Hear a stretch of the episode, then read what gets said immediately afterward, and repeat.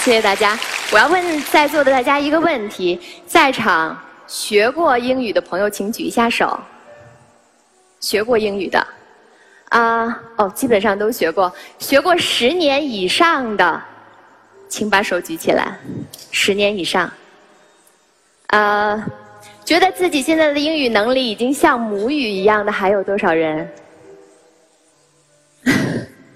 Well，看到了，这就是我们学英语的结果。差不多在一年半以前，有一个男人突然闯进了我的人生。他在北京，我在上海。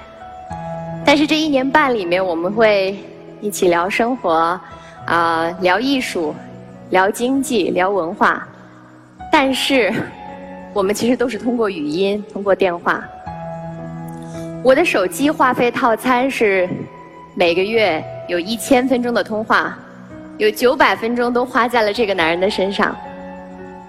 说到这，大家肯定想，我今天是来秀幸福的，当然不是，我今天是来晒辛苦的，因为这个男人就是我超级虐人的英语老师。我是小学一年级开始学的英语。所以断断续续到现在，我已经学习超过二十年了。但是在此前的这些年里面，我并没有把英语学好。而且更伤人的是，我自认为，刚刚像李想说的，我还是一个在大家眼中像别人家的孩子那种很爱学习的学生。但是当我每次拿起英语书，即便每一个单词我。可能都查明白了，整句为您能够念下来，但是这个意思我依然不懂。很多次在我想开口别人跟别人沟通的时候，那个词就在嘴边，但是我依然没有办法说出来。我想跟大家一样，所以学习英语就成了我的痛点。有一次很偶然的机会，我去刷了朋友圈，因为平常我基本上是一个不看朋友圈的人，但那一次我点开了张灵芝朋友圈的一条。信息，他说，他其实是在抱怨。他说：“哎呀，我的这个英语老师快把我都给害死了，他太虐人了。”我当时候叮一下，有那种找到组织的感觉，我就跟他说：“你快点把那个英语老师介绍给我。”所以就在他的介绍以后，通过测试，我成功的成为了我英语老师的学生。但我接下来想讲的是学习英语以后对我产生的其他的巨大的改变。嗯，我算了一下，我当时候学习英语平均每天要花两到三个小时才能把作业做完。按正常来说，如果我每天九点钟能够收工，我做完作业、洗漱完毕，基本上就要到凌晨一点了。于是我就被迫的开始要学习如何碎片化的去管理我的时间。曾经我是一个特别特别爱玩手游的人，但是自从我学习英语以后。我戒掉了手机里所有的游戏，我把所有的游戏 App 全部都删掉了，而且我也试着让自己有意的去跟社交媒体疏离。我开始不刷新闻，啊，也不刷微博。这样一来，我每天就在手机上节约了很多的时间。然后我开始统筹的安排这些时间。在这一年半里面，我每次开一个新戏，我其实都会带着我的作业本。去现场做作业，刚开始我能够特别的感受到同组演员和其他工作人员那种很异样的眼光，因为当时大家肯定觉得韩雪特别装，竟然在现场学英语。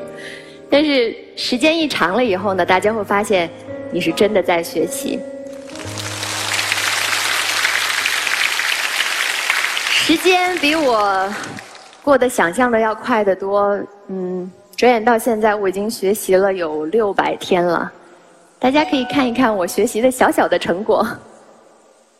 I want to give you some tips, some suggestion for girls.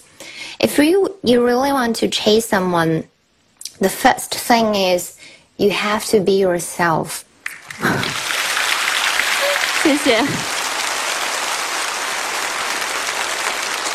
现在六百天过去了，说说我的英语的小进展。我现在，嗯，平常可以拿起电话就跟这，呃，就任何一个话题，可能通上半个小时的电话， 啊，然后可以在拍戏的同时，一个月读完一本原版的英语小说，然后我也还开了自己的英语的小栏目，教大家一些相关的英语，呃，我还在直播里也试着跟大家有主题的去互动。哦，要说一点就是，其实我以前是一个对对直播挺抗拒的人，虽然现在直播特别特别的红，因为我之前一直觉得，嗯，好像直播不太适合我这种高大上的气质。但是，但是后来呢，我就看到评论，就是大家会说，啊，韩雪竟然都可以把英文说好，我还有什么理由说不好英文？你知道吗？我就成了那个垫底的。我就会，就是大家心里会觉得，哦，原来。演员应该都说不好英语吧，所以大家在我的鼓励下，很多人就默默的去把书本又掏出来去啃书。我就觉得，如果说哪怕是一点点，我给大家能够给一些正面的能量和激励，我都愿意去做这个网红。嗯。可是我很喜欢现在的自己，因为虽然麻烦是自找的，但是。人生是自己书写的。